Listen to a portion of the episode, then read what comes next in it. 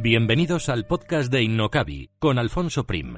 Aprenderemos, compartiremos vivencias sobre marketing online, emprendimiento, negocios, posicionamiento online y lanzamiento de proyectos empresariales, siempre contados desde la experiencia.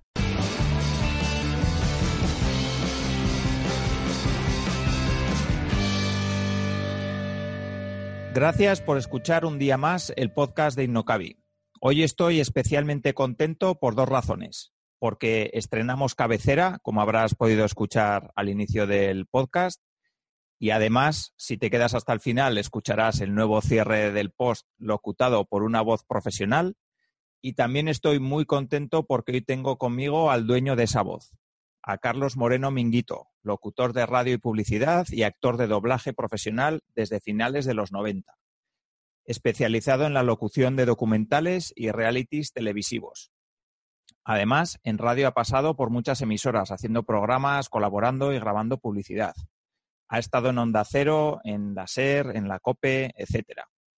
Pero sobre todo, creo que está, luego nos lo contará, pero creo que está especialmente orgulloso de su paso por Kiss FM, porque a nivel profesional ha sido pues muy notable. Durante unos cuantos años su turno era el del morning, como dice él, eh, donde cosecharon grandes éxitos de audiencia y recibieron todo el equipo un premio Ondas al mejor formato musical en 2002. Además, Carlos es formador audiovisual, lleva seis años impartiendo clases de técnica vocal e interpretación para el género documental y reality a alumnos de la Escuela de Doblaje AM de Madrid. Todas estas técnicas son aplicables a la oratoria en general y están enfocadas a conocer eh, la forma de transmitir el mensaje. Actualmente está inmerso en el mundo del podcast como yo, aunque él, como veréis después, tiene una voz mucho más profesional y mucho más bonita que la mía. Eh, está estudiando diversas vías para tratar en este formato la importancia y conexión que tiene la comunicación, el valor del mensaje y nuestras relaciones sociales mediante el habla eh, con cualquier otro área del conocimiento. Así que quería que estuviera con nosotros porque, bueno, eh, todo el tema de hablar en público, de la expresión, de transmitir un mensaje con credibilidad y expresarse correctamente, es una habilidad que creo que debe tener cualquier emprendedor, cualquier empresario o directivo que, que, bueno, pues que quiera dar un salto importante en su, en su carrera. A lo largo de este episodio hablaremos de algunas claves y puntos que nos van a ayudar en este proceso y espero que de verdad os sirvan para ponerlos en práctica. A mí, a nivel personal, realizar un curso de hablar en público me cambió, así que espero que este podcast os ayude y sin más, después de esta breve presentación, quiero que el mismo Carlos os salude y se presente él mismo, que seguramente tiene muchos más datos para aportar que, que los que yo he dado. Yo no lo hubiera hecho mejor, ¿eh, Alfonso? Menudo resumen. Muy bien, muy bien, me ha gustado. Aquí estoy. Es un placer estar contigo, con todos tus oyentes y hablar de algo que, me gusta mucho, que es la palabra, la comunicación, que todos tenemos que tener en cuenta a la hora de nuestras relaciones, de nuestro trabajo, en concreto el mío, por supuesto. Pues me alegro, me alegro que te haya gustado la intro y, como dices, ¿no? Yo creo que el poder de alguna manera de transmitir con palabras eh, pues conocimientos, eh, experiencias, eh, impresiones, pues creo que es muy importante para, para cualquier persona y especialmente llevado al mundo de los negocios, pues para cualquier emprendedor y cualquier persona, ¿no? Directivo que se dedique a esto sí, sí que me gustaría, bueno, no sé si quieres añadir algo más a la breve introducción que he hecho. No, ya, te he dicho que me ha parecido de 10, absolutamente de 10. Bien resumida, con buena dicción, todo fenomenal, Alfonso, sí señor. Voy aprendiendo de los grandes. Lo que sí te puedo decir es que es cierto, es una carrera dedicada al mundo audiovisual. Desde pequeñito siempre me atraía lo que era el mundo del espectáculo, me ha atraído mucho la televisión, el cine, la radio, donde me he formado, donde he trabajado donde he llevado muchos años de mi vida. Hablabas de XFM, sí, XFM quizás sea lo más conocido. En el año 2002 nos otorgaron al grupo de trabajo eh, el premio Ondas al mejor formato musical. Fue un auténtico boom, todo el mundo lo, recordará. Y yo llevaba la mañana, yo estaba de 6 a 10 de la mañana y fueron, fueron épocas muy buenas. No es fácil tampoco llegar a conseguir un premio Ondas al mejor formato musical, no lo digo por mí, sino por todo el equipo, por toda la empresa Pero bueno, aquello ya pasó. Ahora vamos a otras historias, porque oye, el mundo rueda de una manera bastante vertiginosa y hay que adaptarse a las nuevas tecnologías, hay que adaptarse a las nuevas corrientes. Y yo creo que la palabra, la comunicación, es algo muy, pero que muy a tener en cuenta. También has dicho, has hablado mi faceta de publicidad, doblaje, formador audiovisual. He compatibilizado todas y cada una de las áreas durante muchos años, lo sigo haciendo y la verdad es que se complementan perfectamente. ¿eh? Pues muy bien. Quería preguntarte para empezar, eh, ¿qué importancia le das a la comunicación personal, a hablar en público, en un mundo en el que parece que todo es online y solamente nos comunicamos por redes sociales? Hombre, ahora está muy de moda el vídeo y subir vídeos a Instagram, a Facebook y tal, pero sí que es verdad que esa comunicación personal no sé si se está perdiendo un poco o si, o si cada uno cuelga lo que le parece sin preocuparse de si está bien eh, hablado, si no. Lo que planteas es un asunto muy, muy interesante, pero al mismo tiempo muy amplio. ¿eh? Es cierto que a día de hoy parece que, bueno, pues nos apetece más comunicarnos sin dar la cara, como bien dices, y parapetarnos en, en las nuevas tecnologías. Pero al final no hay, no hay más narices que salir a la calle y mostrarnos tal y como somos. No menos es cierto que el mundo online y sobre todo gracias a los podcasts se puede hacer un uso pues muy natural de la palabra. Hay que intentarlo aunque nos dé miedo, hay que intentarlo. Fíjate, lo estamos haciendo ahora mismo. No estamos chateando, no estamos eh, interactuando mediante notas de voz de WhatsApp, estamos estableciendo un diálogo, una conversación, expresándonos como, como, buenamente podemos, pero haciendo una cosa muy importante, la dialéctica, y dentro del mundo online, con lo cual se puede, aunque a veces nos parapetemos en hablar lo menos posible y en interactuar de una forma virtual, no de una forma personal.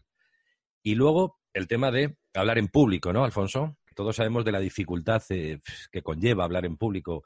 Es difícil, es difícil, es verdad.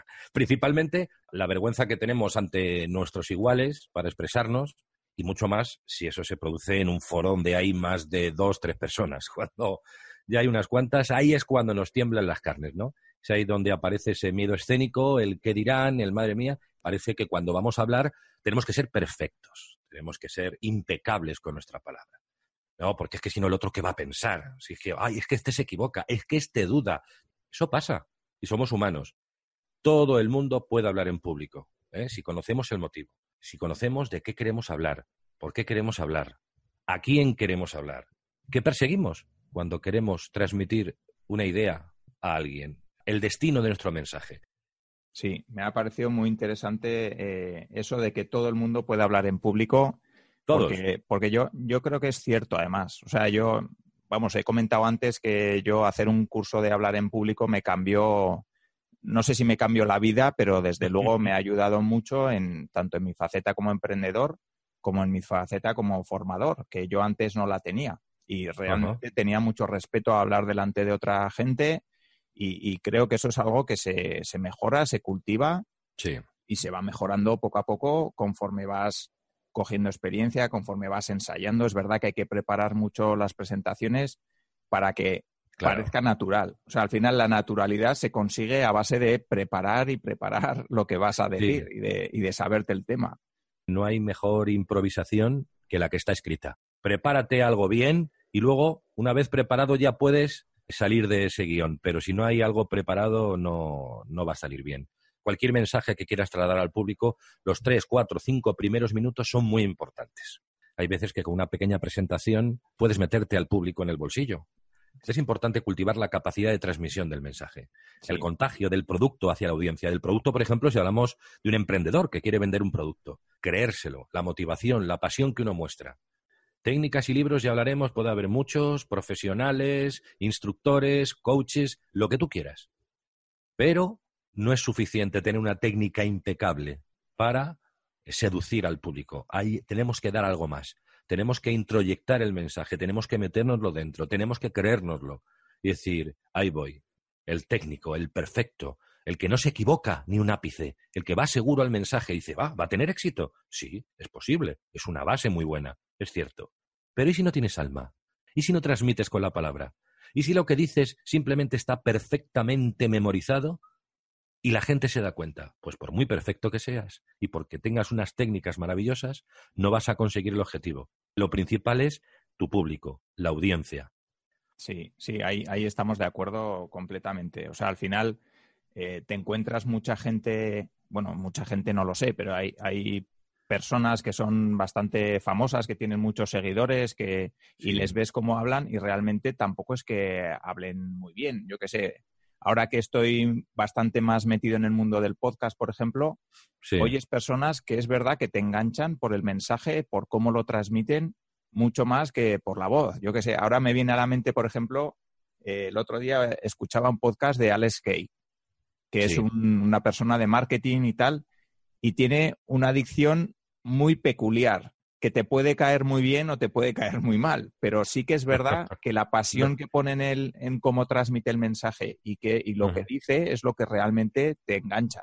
Que luego hay mucha gente que, que también pues no, no, le cae bien, ¿no? Pero, pero quiero decir que no es que tenga una adicción impecable y que digas, joder, qué bien habla este tío. Exacto. Sino que realmente lo que te transmite, pues si te llega, y te gusta lo que está contando, pues realmente es una persona a la que, a la que puedes seguir, ¿no? Entonces, hilando un poco con la siguiente pregunta, que bueno, ya hemos comentado unas cuantas cosas sobre, sobre ello, pero... Todo tiene relación, todo, sí. Sí, te quería preguntar un poco por la importancia de la voz para emprendedores y empresarios, un poco al hilo de todo esto que estamos hablando, ¿no?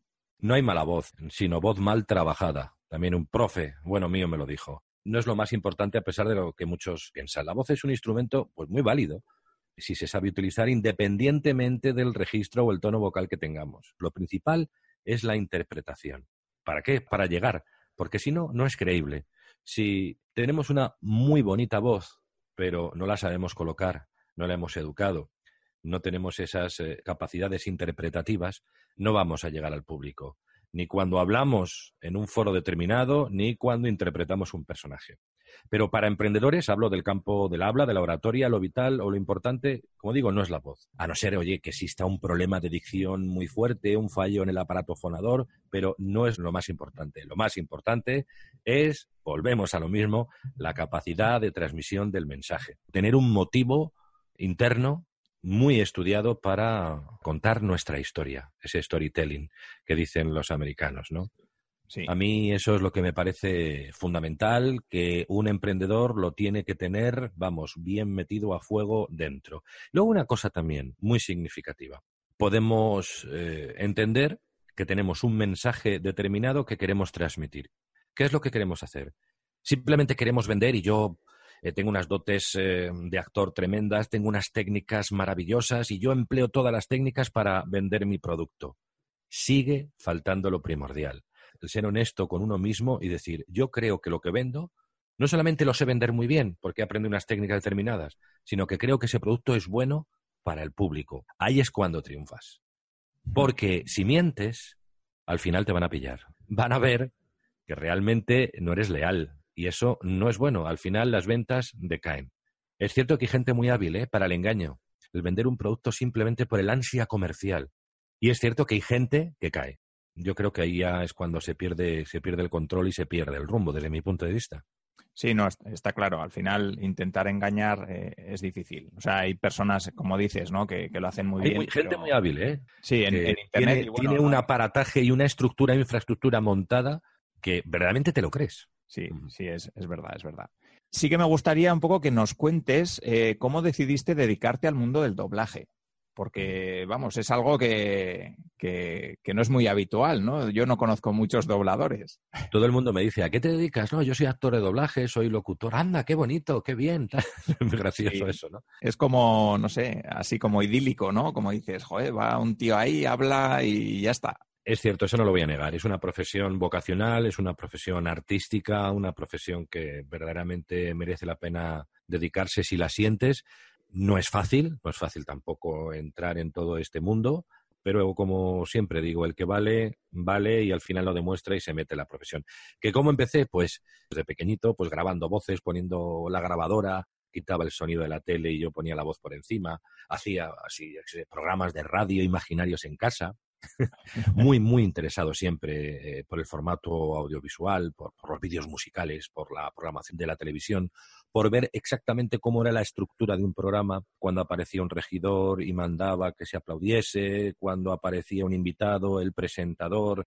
Siempre mm, fui o estuve muy preocupado ¿no? de, saber un poco los entresijos del mundo del espectáculo. Eso me llevó, pues eso, al mundo de la radio, al mundo del doblaje, a formarme al respecto en el mundo de la comunicación y hasta aquí hemos llegado, ¿no? Me estoy acordando, con 11 años, con mi primo, yo hacía llamadas telefónicas eh, de estas de broma. Con 11 años que yo no tenía, tenía la voz de niña, claro, no tenía esta voz. Todo eso viene un poquito de serie, ¿no? Sí, al final eh, es un poco lo que comentas, ¿no? Que todos los temas de, educación, de ver un poco qué les gusta a los niños y tal, aunque todos tengan que acabar estudiando lo que está reglamentado y procedimentado y tal, pero sí que es verdad que es muy interesante, ¿no? Desde pequeños ver un poco qué cosas les interesan más, qué cosas destacan y, por qué cosas tienen gusto, ¿no? E intentar potenciar todas esas habilidades que tienen. Es que antiguamente, ¿verdad? Se decía, no, no, no estudies eso, que eso no tiene salidas. Claro, es verdad. ¿Verdad? Sí. Eso es un mantra casi. No, no, tú económica, es bonito. Tú abogado, que es que eso sí tiene salida. Y hoy día las tornas han cambiado mucho, ¿no, Alfonso? Sí, yo pienso que sí. Hoy es más fácil eh, buscarse la vida, eh, acabar haciendo lo que te gusta. Eso no quiere decir que todo sea idílico. ¿eh? O sea, al final, yo que sé, en mi caso, por ejemplo, yo estudié ingeniería industrial y estuve 10 años trabajando como ingeniero industrial hasta que, bueno, pues ya decidí que, quería emprender y, bueno, y, a base de, intentarlo y de darte cabezazos contra la pared, pues poco a poco vas encontrando tu camino, vas, vas desarrollando proyectos, algunos te salen bien, otros te salen mal, y poco a poco vas encontrando tu hueco hasta que llega un momento en que dices, joder, lo que hago ahora de verdad me gusta. Y, Todas las eh, profesiones añejas se va acabando. Y, y es más, hay personas que incluso lo que quieren es apartarse ya de esa, de esa vida monótona, de ese trabajo que le ha acompañado tantos años y emprender, ser una persona nueva, ¿no? Lo que llaman los americanos es el sueño, el sueño americano, pues que se cumple aquí en España, ¿no? Yo eso lo veo, también lo percibo. A mí me gusta tu plataforma, Innocabi, que realmente estáis diciendo la verdad y eso a mí me ha cautivado. Mira, yo te enseño técnicas de emprendimiento, me parece muy bien, pero que sepas que esto no es fácil, lo has dicho muchas veces. Esto no es un camino de rosas, eso no significa que haya que desistir, hay que ir poco a poco hasta llegar a una serie de ventas, una serie de compromisos con el cliente que hay que cumplir y una serie de pasos que evidentemente tienen que ir eso piano a piano, ¿verdad? Sí, sí, o sea, eso, eso es verdad. Si no, todos estaríamos montando Facebook y todos estaríamos montando Google. Y yo no lo he hecho nunca. Entonces, yo no puedo enseñar a alguien a montar Facebook porque yo no lo he hecho nunca. Yo puedo enseñar a montar negocios del estilo de los que yo he montado. Y los que me han ido bien, puedo explicar por qué me han ido bien. Y los que me han ido mal, pues también, ¿no? Porque cometer errores, como suelo decir cuando doy un curso, he cometido todos los que se pueden cometer y, y he sido probablemente uno de los peores emprendedores de la historia, ¿no? sobre todo cuando empecé. Pero sí que es verdad que toda esa experiencia, pues de alguna manera, pues me, permite, pues, pues bueno, dar algunas formaciones que creo que pueden ayudar a otros emprendedores. Pero sí que es verdad que, que se suele llamar ensayo y error, ¿no? Eso es, eso es, sí, sí. Y al final yo creo que emprender es un camino, bueno, y nos estamos saliendo un poco del tema, pero, pero sí que es verdad que yo creo que emprender es un camino que requiere experiencia es muy probable que la primera vez que emprendas no te salga bien, es probable que la segunda vez que emprendas no te salga bien, pero esa experiencia te va a ayudar a que la tercera tengas más probabilidades de que, de que te salga bien. Pasa exactamente lo mismo cuando uno aprende técnicas de doblaje, técnicas de reality o de documental, el ensayo y error. Empiezas mal y luego acabas entendiendo cómo es esa técnica y al final triunfas, claro que sí. Hombre, yo, yo me imagino, me imagino que si ahora te oyes cuando empezaste alguna grabación, dirás, te echarás las manos a la cabeza, ¿no? Al principio todo te suena mal, te suena súper amateur, no te gustas. Bueno, cualquier persona, aunque no se dedique a esto, se graba y dice, pero bueno, es que mm, este soy yo realmente. No estamos acostumbrados a escucharnos. ¿eh? Nos rechazamos, nos rechazamos. No, este no puedo ser yo. O cuando te graban, es el reflejo de lo que estás hablando, o sea, siempre eres el mismo. O sea, que hay que acostumbrarse. Y nosotros, pues bueno, pues todos los actores de doblaje, los locutores, hacemos eso a diario y estamos acostumbrados, ¿no? Sí, a mí, por ejemplo, con el podcast me ha resultado muy difícil hablar yo solo en alto para nadie, ¿no? Los que me grabo yo solo es estar delante de un micrófono, que no hay nadie delante y tú estás hablando. Eso, eso me ha resultado mucho más difícil de lo que, de lo que yo pensaba, porque tienes una conversación como tengo yo ahora contigo. Y no hay problema. estoy viendo a otra persona, hablo con él, él me responde y tal, pero cuando estás tú solo ahí y de repente se te va, por ejemplo, lo que querías decir, ostras, pues eso, eso es complicado. La práctica. Como todo, al final. Sí que te quería, ya que estamos, bueno, eh, hablando un poco de cómo empezaste y tal, ¿alguna experiencia interesante o curiosa que puedas contar como doblador? Me imagino que te habrá tocado doblar a, todo tipo de personajes y tal, y probablemente pues tengas alguna anécdota o algo curioso. Mira, dentro del mundo de doblaje nos gusta que nos llamen actores de doblaje. Lo que decimos eh, cuando doblamos es que intentamos copiar el original lo máximo posible. Sincronizamos la boca del, del artista eso por una parte, la parte técnica, pero la más importante es interpretar. Claro, si nosotros simplemente nos pegamos, traducimos simultáneamente y le ponemos perfectamente en boca, como se suele decir, nuestra voz, no transmite, no te lo crees. ¿Qué te puedo decir de anécdota del doblaje? Pues que nunca sabes qué es lo que va a pasar en sala, ni el personaje que te va a tocar. Normalmente no, a no ser que seas un protagonista. Yo no he tenido muchos protagonistas. Yo principalmente me dedico en concreto al mundo del documental, al mundo del reality, eh, lo que hago es ser narrador, locutor, hacer intervenciones dentro del mundo documental para diversas plataformas como Televisión Española y muchos otros realities. Pero lo que sí es cierto, como anécdotas, que en la sala tú llegas y hay veces que no sabes exactamente lo que te va a tocar. Te dicen, bueno, eres Jimmy, apareces en el minuto 14.50, el director te dice más o menos de lo que va la película y en concreto de lo que, de lo que va el personaje, cómo lo tienes que interpretar. Te lanzas, se hace una serie de ensayos y luego te quitan el sonido y ahí directamente poner la voz y a interpretar.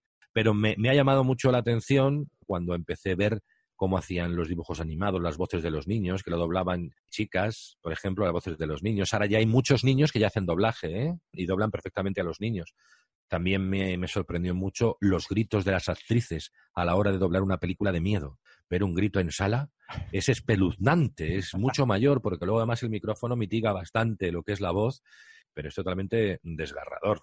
¿Algún hecho curioso así que te hubiera pasado, yo qué sé, pues por ejemplo lo, de los gritos, ¿no? hechos curiosos pasan todos los días en sala. El, hecho más curioso es simplemente no saber lo que te va a tocar. Te puedo decir que, por ejemplo, yo estaba en la película Argo haciendo personajes varios, en Ave César, eh, la película de Ring, Animales Fantásticos y dónde encontrarlos, en Zero Dark Thirty.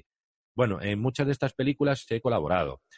Y luego, pues, por ejemplo, pues muchos, muchos realities como Empeños a lo Bestia, Masterchef, no sé, Los Restauradores, Cuerpos Embarazosos, ahí fueron muchísimos capítulos que hice, haciendo, no sé si la gente o la audiencia se acordará, pero yo hacía al rubio, a Christian Jessen se llamaba.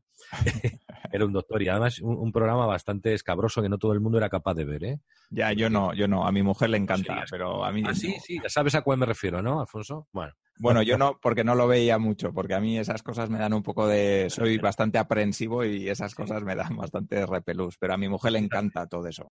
Pues ya si te parece, podemos pasar a, una parte un poco más práctica para, para la audiencia, porque a mí me gustaría preguntarte si se puede mejorar cómo suena tu voz, eso lo primero, y luego mm. cómo se puede trabajar. Ya sé que son preguntas muy amplias, pero sí. que me gustaría que de cara un poco a las personas que nos están escuchando, que se puedan llevar alguna clave, algún tip, pues eso, ¿no? Que les ayude un poquito pues a, mejorar, ¿no? Y por supuesto que me ayude a mí también, que ahora también me, me preocupa, ¿no? Mi voz.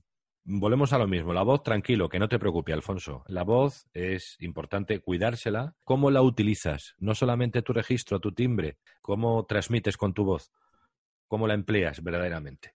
Como le digo a los alumnos de documentales, ¿cómo se aprende documentales aparte de haciendo? Escuchando, escuchando a los grandes locutores que aparecen en los documentales, para aprender documental. Se hace oído así y luego, pues eso se traduce a, una ejecución vocal. Escuchando a los grandes actores de doblaje, así es como se aprende. Se aprecian en todas las películas. Los buenos actores ahí están y si tienes capacidad de escucha, capacidad de atención, te puede servir de mucho. Antiguamente se decía hay que hacer sala. Cuando ibas a las salas de doblaje antes de aprender se hacía sala. Es decir, ser oyente, ir allí y escuchar. Escuchar para luego mimetizar, copiar o hacerlo lo mejor posible, lo más parecido a los profesionales. Y en oratoria, pues pasa también. En todos los campos audiovisuales, escuchar y escuchar. Y a renglón seguido, practicar y practicar. Con una variante muy significativa, con ilusión. No solo con el afán de copiar, ¿eh? Con ilusión, aprender, asemejarse a lo que ves para, para dar tu impronta personal. Uno puede ser autodidacta y puede llegar hasta un límite pero luego hay que apoyarse con un profesional. Es decir, ver uno si tiene vocación. Vale, la tengo, por ejemplo, para ser actor de doblaje, me gusta. Además, veo que tengo ciertas facilidades, de acuerdo, vale, segundo punto. Pero luego ahora tengo que apoyarme con un profesional. Pues lo mismo le puede pasar con un emprendedor. Quiero transmitir un mensaje. Este producto es interesante, lo quiero vender, porque además sé que va a ser bueno para, para un público determinado. Pero es que no sé cómo hacerlo. Pero a mí me gustaría, bueno, pues das unas clases de interpretación, de técnica vocal, de hablar en público y seguro que te va a ir muy bien, porque ya tienes mucho ganado. El 80% lo tienes ganado con esa ilusión que tienes. Sí, yo, yo creo que un punto muy, muy importante también y que a mí me ha servido mucho es ah, muy relacionado con toda la parte de la práctica, es grabarte tu propia voz o grabarte cuando estás dando una charla y luego verte, porque ves la cantidad de fallos, de tics, de... Eso, eso lo englobaba yo perfectamente dentro de la práctica. Primero escuchar, recibir conocimiento y luego practicar. Yo, por ejemplo, no me había dado cuenta nunca la cantidad de eh, que digo cuando, cuando me pongo a hablar. Ah. He empezado a grabar podcast. Y entonces digo, no sé de eh, qué manera, sí, pero tengo que intentar quitarme esa manía porque, porque me parece que queda mal, ¿no? Entonces, es, es algo que, bueno, pues que vas corrigiendo conforme vas practicando y, y, te vas escuchando después. No, no sé si tienes algún consejo para técnicas que podemos tener en cuenta a la hora de empezar a locutar. Por la mañana, por ejemplo, cuando nos levantamos, tenemos que tener en cuenta que tenemos la voz muy grave, más grave de lo normal. Y si tú por la mañana, tú has quedado con un cliente y a las ocho y media te pones al teléfono, por poner un ejemplo, ¿eh? ya no te digo presentarte, presentarte ¿eh? con los pelos para arriba y con, y con la voz de cazallero y decir, ah, buenos días, tal. Bueno, siempre se tiene un poquito más grave la voz, hay que saberla colocar. Para eso, por ejemplo, hay una serie de, de ejercicios. Mira, nada más que te levantes simplemente. Además, es que eso viene muy bien para la salud. Que te pongas a cantar de menos a más, eso es maravilloso. Siempre sin forzar la voz al principio. Eso está muy bien. Beber mucho agua durante la locución, después, antes, en fin, en todos los periodos que tú tengas que locutar, hay que también tener hidratada la garganta. No carraspear, por ejemplo, también es importante cuando queremos transmitir el mensaje, esos es, esos as, a veces nos pasan. ¿Qué podemos hacer? Es la práctica, es la práctica. Si yo te hablo de técnicas vocales antes de emprender esa locución, puedes ponerte un lápiz en la boca y leer un artículo del periódico para calentar los músculos de la cara. Esa es una de las opciones. ¿eh? Te la pones así, ¿eh? en, la, la, boca y empiezas a hablar. Entonces, claro, no se te entiende muy bien, pero vas haciendo gimnasia mm, de toda la cara, de todos los músculos de la cara y al final, cuando te quitas ese lápiz, tienes más destreza a la hora de hablar, Potenciar mucho lo que llaman la respiración diafragmática para diversas locuciones, sobre todo pues, la locución de videojuegos, cuando haces proyecciones elevadas de voz, cuando gritas, hay que tener también ese tipo de técnica bien afianzada. Mira, otro ejercicio importante para tener una voz colocada, para tener una voz que suene bien. La locución de las vocales a diferentes tonos, por ejemplo, y que suene bien, empiezas a, e, i, o, en diversos tonos, bajando y subiendo. Y hay veces que ahí nos damos cuenta de, lo, de cuando a veces rasgamos, rasgamos la garganta. Llegamos a subir tanto que a veces rasgamos la garganta. Tenemos que tener todas las técnicas sabidas y por haber, toda la formación que tú quieras. Pero insisto en lo mismo. Hay que tener capacidad de transmisión y eso se consigue con la práctica. Eh, lo que decías tú, mira, ha hecho un E ahora largo. Bueno, pues vale, he dicho un E largo, no pasa absolutamente nada, soy humano, soy persona y yo sigo con mi locución. Y a ti te ha quedado bien, mis E's no me quedan tan bien. Todo el mundo tiene sus fallos. Mira, otro ejercicio, hacer pedorretas con los labios. Hay muchas, muchas de estas técnicas.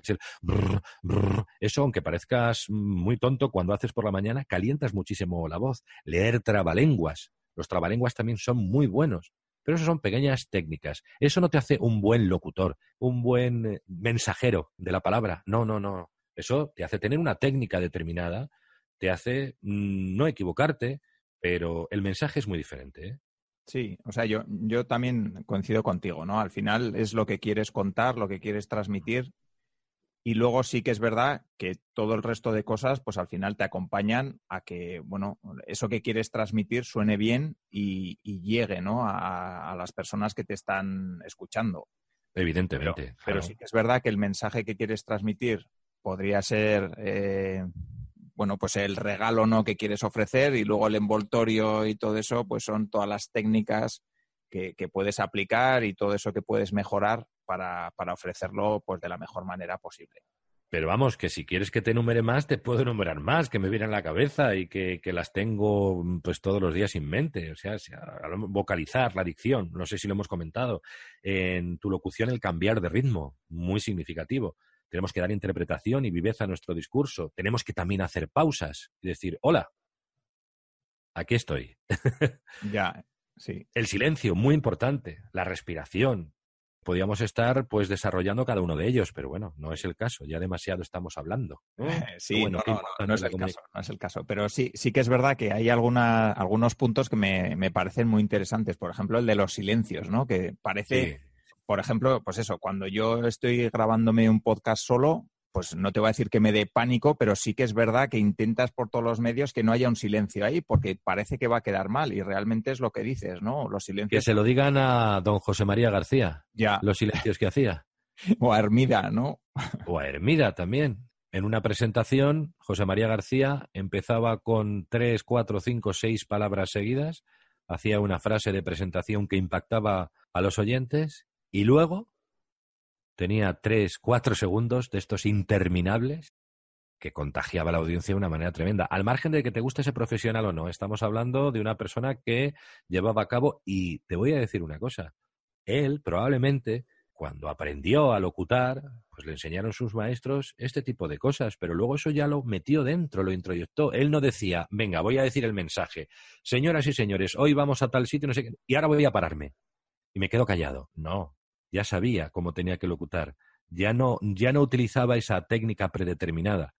Vale, pues al hilo de esto sí que hay una cosa que yo te quería preguntar, porque a mí, bueno, me, preocupa y sí que he visto eh, pues algún vídeo, algunas recomendaciones y tal, sobre todo al hilo de, pues bueno, cuando me toca dar una formación y tal, cuando es un poco larga, que son cuatro horas, hombre, tampoco estoy cuatro horas hablando 100% o cinco horas, ¿no? Pero porque son talleres donde también se, hay práctica y tal, pero sí que es verdad que yo acabo con la voz muy cascada y eso es porque, porque mm. no sé hacerlo bien.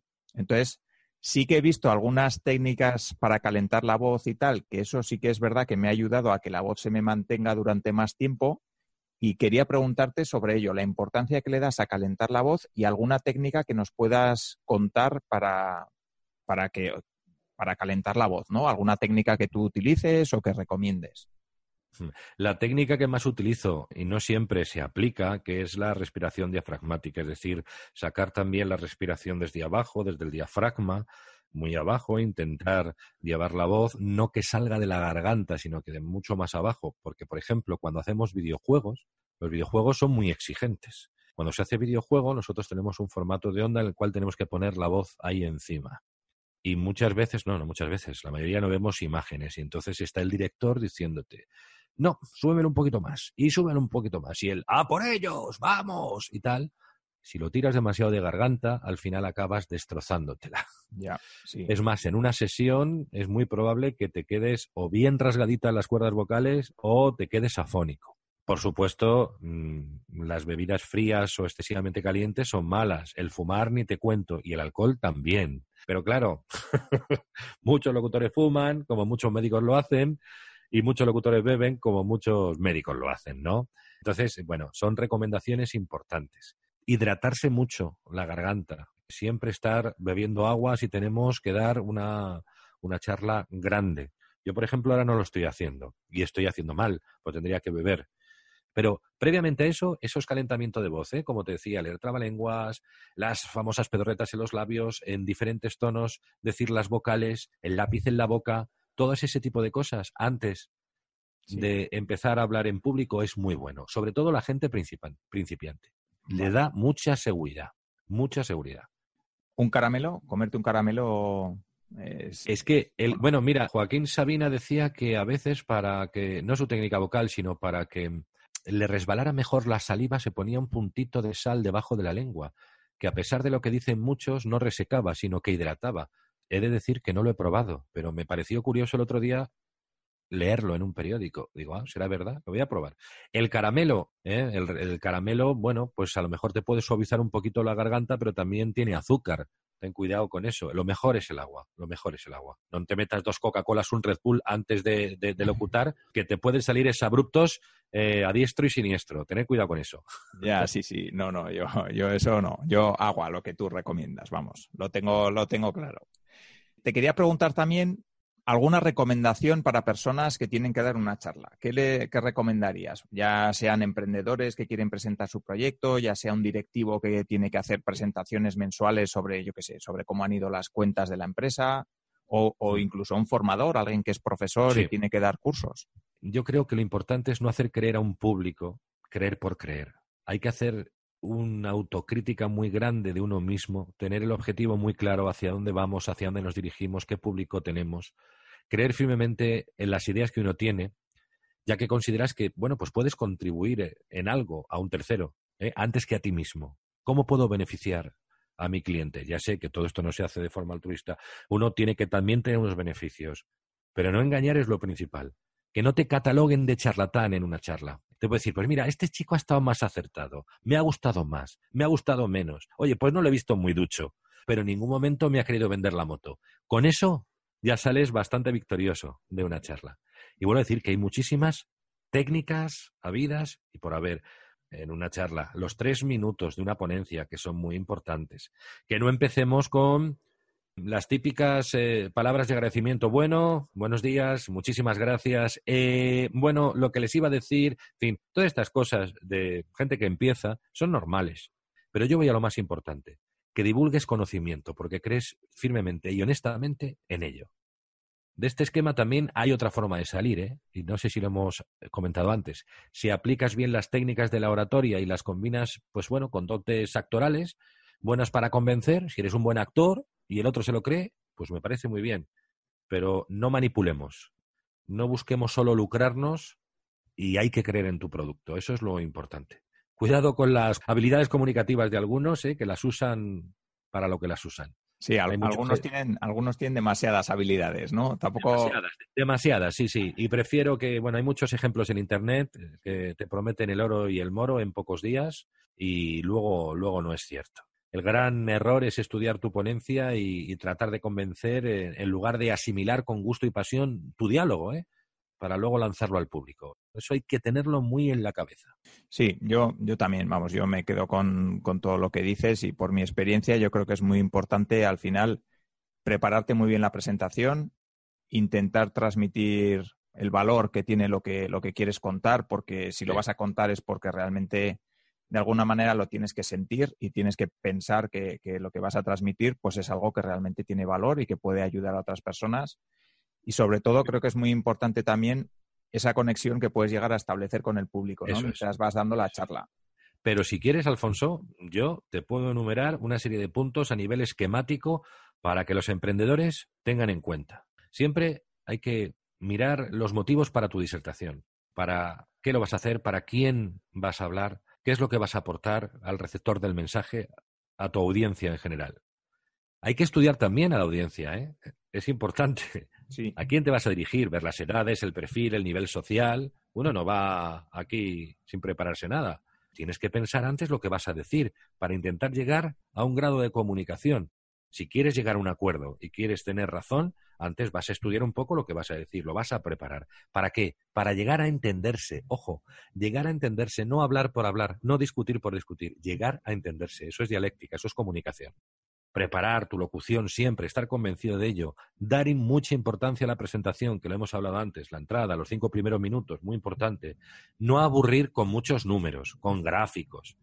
Si haces presentación, pues que las transparencias sean lo, más eh, decorosas posibles, lo más bonitas. También, muy, muy, muy, muy importante, consejo, fíjate, se me había pasado por alto, que es el de calmarse, el de relajarse, el de que no importa equivocarse. Todo lo que sea yoga, mindfulness, concentración, todo eso es bueno, todo eso. Yo hay una que también eh, relaja bastante y es ¿Cuál? una manera de transmitir a, las personas que te están escuchando que no eres el que más sabe de todo, por mucho que estés dando una charla a otras personas, sino que, bueno, pues al final sabes de lo que sabes, tienes la experiencia que tienes, pero hay muchas cosas que se te pueden escapar y que no tienes por qué saber. Y te pueden hacer preguntas en las que honestamente eh, pues no, no, tengas una respuesta, puedes tener tu experiencia, puedes tener eh, lo que tú conoces, pero quizá no sea ni la mejor respuesta ni la solución al problema que te están preguntando. Y no pasa absolutamente nada porque no lo sepas todo. Yo creo que eso también es un descargo de, de alguna manera de responsabilidad que te viene bien siempre tenerlo lo ahí. Que antes hemos dicho, ¿eh? de ser personas, de no ser robots. Me viene a la cabeza, ¿verdad? Que cuando rellenamos un cuestionario, ¿cómo se llama? Tú lo sabes mejor que yo, eso de, ¿cómo se llama? ¿Catch-up o WhatsApp? ¿Cómo se llama? Sí, el catch-up para que no eres un ¿verdad? ¿Y qué nos dice? ¿Qué nos dice? Eh, voy a comprobar que usted no es un robot, ¿no? Pues esto es lo mismo, por favor. Alguien que se ponga enfrente mío, quiero comprobar que no es un robot o que no tiene la lección aprendida. Ojo, muy importante. No me dé usted la lección aprendida, que yo sé que usted, detrás de usted puede haber un estudio muy grande de técnicas, de marketing, que me quiere vender algo, pero me quiere vender algo para lucrarse. Pero para lucrarse indebidamente, porque volvemos a lo mismo, no seamos ilusos, es verdad, todos queremos ganar dinero, todos queremos salir adelante. Pero ¿a cualquier precio? Esa es la pregunta. ¿A cualquier precio? Ojo, ahí está el tema. Oye, una cosa muy importante, también muy significativa, que es un ejercicio que yo quería hacer para ver que todos pueden hablar en público de cara a tus emprendedores, ¿te parece? Sí. Yo siempre digo a los alumnos, apunta ahí nombre, más profesión, más tu hobby preferido. El nombre, mi nombre es Carlos, profesión, locutor, actor de doblaje, formador audiovisual y mi hobby preferido, jugar al baloncesto. Aquí estas tres cosas las tenemos claras, ¿no? Muy claras. Nuestro nombre, nuestra profesión y nuestro hobby preferido. Cuando alguien sale al estrado, si solamente le dijéramos, tú tienes que decir tu nombre, tu profesión y tu hobby preferido de una manera seguida, en unos cuantos minutos, estas cosas que ya tiene tan asimiladas las va a poder decir perfectamente. Me llamo Carlos Moreno Minguito, soy locutor, soy actor de doblaje y me encanta comunicar y aprender también con los que saben. Soy un apasionado del baloncesto. Si decimos eso, vamos a comunicar. Y esto lo puede decir todo el mundo. Y así vamos hilando más cosas. Nombre, más profesión, más hobby preferido, cada vez más celditas a nuestra locución. Cada vez vamos añadiendo más contenido. Y si somos capaces de decir tres cosas que las utilizamos a diario, somos capaces de prepararnos un guion más grande siempre desde el corazón, siempre desde el interior, ¿se entiende? Algunos con mayor destreza, otros con menos acierto, eso es verdad, también hay que decirlo. Sí. pero igual que todo el mundo no puede ser cirujano ni todo el mundo puede ser emprendedor, tampoco todo el mundo puede ser el que mejor comunique o el que pueda dirigir un programa de radio de máxima audiencia. Pues ya está, no, no pasa absolutamente nada. O sea, yo nunca estaré en XFM ni en la SER llevando un programa a nivel nacional, ¿no? Pero tampoco es mi objetivo. O sea, quiero decir, al final cada uno tiene que ser un poco consciente de qué es lo que quiere conseguir y en base a eso poner toda la carne en el asador para intentar hacerlo lo mejor posible. Como cierre, bueno, salvo que tengas alguna cosa más para responder, sí que me gustaría quedarme con un concepto y es que aprender a hablar en público y aprender a, a, expresar un poco y a lanzar un mensaje se puede aprender. Totalmente de acuerdo. Aprender siempre y cuando haya voluntad. Eso es. Siempre y cuando haya una tendencia hacia la comunicación, hacia la dialéctica, hacia el entendimiento. Nos comunicamos, antes habíamos dicho que de una manera un poco precaria. Hemos cambiado los canales de la comunicación, eso está claro. Pero al final vamos a tener que salir a enfrentarnos con nuestros iguales, porque a no ser que esto sea un mundo cibernético que no ni nos podamos tocar, vamos a tener que comunicarnos. Y eso hay que hacerlo desde el alma, desde el corazón. Si no tenemos eso claro, mm, mal vamos a ir. Conozco a personas que hablan perfectamente bien, que pueden estar mucho tiempo hablando sin equivocarse ni media y no haber dicho absolutamente nada. Y eso es lo que hay que evitar. Y yo estoy a favor de, de, esa piel, de ese calor humano, de esa forma de transmitir mediante la palabra, algunas veces mejor, otras veces peor. Y todo el mundo puede hacerlo, siempre y cuando tenga intención, con sus aciertos y con sus errores. Pues ya, si te parece, para, para cerrar, sí que me gustaría que nos, que nos recomiendes eh, un libro que, que, bueno, que no tiene por qué ser de, ni de negocios, ni de temas de vocales, ni de un libro que, que, te guste, que podamos recomendar a la audiencia. Y lo oí el otro día en el podcast de Cafán y, y me gusta también que nos pueda recomendar un profesional al que estaría bien entrevistar en este podcast.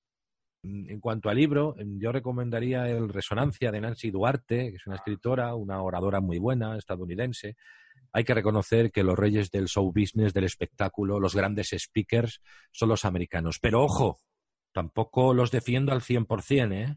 que hay muchos que ese espíritu comercial se les sale por las venas y nos intentan convencer. De hecho, nosotros lo copiamos todo. Muy bien. A mí me encanta la oratoria, las presentaciones, el comunicarse, el sacar lo que llevas dentro mediante la palabra.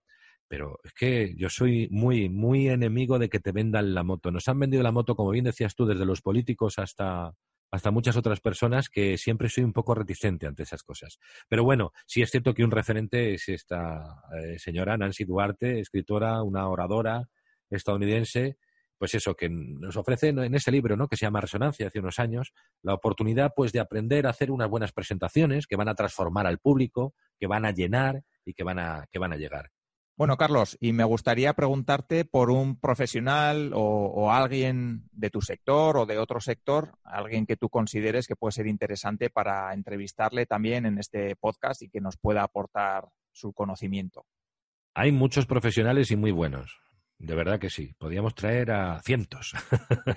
Pero se me ocurre, ahora que lo dices, en Rosa Quintana. Rosa Quintana, ¿conoces a Rosa Quintana? Sí, sí, porque tiene, tiene un podcast con, con Luis Monge que se llama Quick Marketing y Ventas, que me gusta mucho, le sigo mucho y, y, además es que tiene una voz, Rosa Quintana, impresionante. Mira, Rosa Quintana es una de las mujeres que combina perfectamente lo que hemos hablado. Tiene una oratoria maravillosa. Es una mujer que puede hablar durante minutos y minutos y minutos y no equivocarse absolutamente nada. Y luego viene la segunda parte. La técnica la ha cumplimentado muy bien. Vamos a la segunda. Esta mujer transmite, esta mujer nos dice algo. Bueno, pues pasa exactamente lo mismo. Nos transmite, nos dice algo y nos acaricia con sus palabras. Con lo cual yo creo que podría ser una persona muy, muy indicada entre otras cosas porque es profesional, ¿eh? De esto no es que sea una mujer que hagamos de conocer, lleva muchos años en el oficio, eh, como presentadora, como formadora, hace, hace muchas cosas dentro del campo de la voz y, y, la imagen y yo creo que sí, como decimos, es una muy, muy buena referencia para el mundo de la expresión oral y en definitiva de la comunicación. Pues yo, yo encantado. Si, si quiere venir, vamos, me, hay que contactar con ella y a ver si se anima, a ver si quiere venir, a ver si le pillamos que tiene un huequito y, se anima. Intentaremos hacer las gestiones, ¿eh? creo tener hilo directo. Vale, muy bien, pues gracias, Carlos. Si lo consigues, oye, te has ganado otro hueco, vamos, importantísimo en el podcast. Lo intentaremos. Sí que me gustaría que digas dónde te pueden encontrar la audiencia por si quieren saber más de ti, si quieren conocerte un poco más. Voy a dar una dirección www.mivozaescena.com www.mivozaescena.com es mi web particular donde tengo, pues eso, ahí mi vida, obra y milagros y a lo que me dedico. Todo el mundo que quiera acercarse a la web pueda ponerse en contacto conmigo a través de esta modalidad. Muy bien. Muy bien, pues perfecto, Carlos. Ha sido un placer tenerte aquí. Eh, encantado de haber tenido esta charla. No va a ser la última si tú quieres, o sea que yo por mi parte encantado de tenerte más veces aquí y feliz, vamos. Pues yo también feliz. A tu entera disposición, Alfonso, ya sabes. Muy bien, pues muchas gracias. Si os ha gustado este episodio, eh, recordad que podéis dejar vuestros comentarios, vuestros me gustas, vuestros, vuestras valoraciones en iTunes, que eso pues ya sabéis que nos ayuda a conseguir más repercusión y a, llegar a más gente. Y si os ha gustado también la voz de Carlos, ahora en el cierre del episodio también le vais a poder escuchar cómo, cómo cierra el episodio, que va a ser este, es el primero que, que tenemos a Carlos como, como apertura y como cierre del episodio. Así que ya os decía que estoy especialmente contento, contento porque hoy creo que damos un salto de calidad más en, el podcast. Así que hasta aquí este episodio y muchísimas gracias por haber llegado hasta el final. Un saludo y nos vemos. Si quieres avanzar con tu startup, empresa o proyecto emprendedor, en Innocabi encontrarás la información que te ayudará a conseguirlo. www.innocabi.com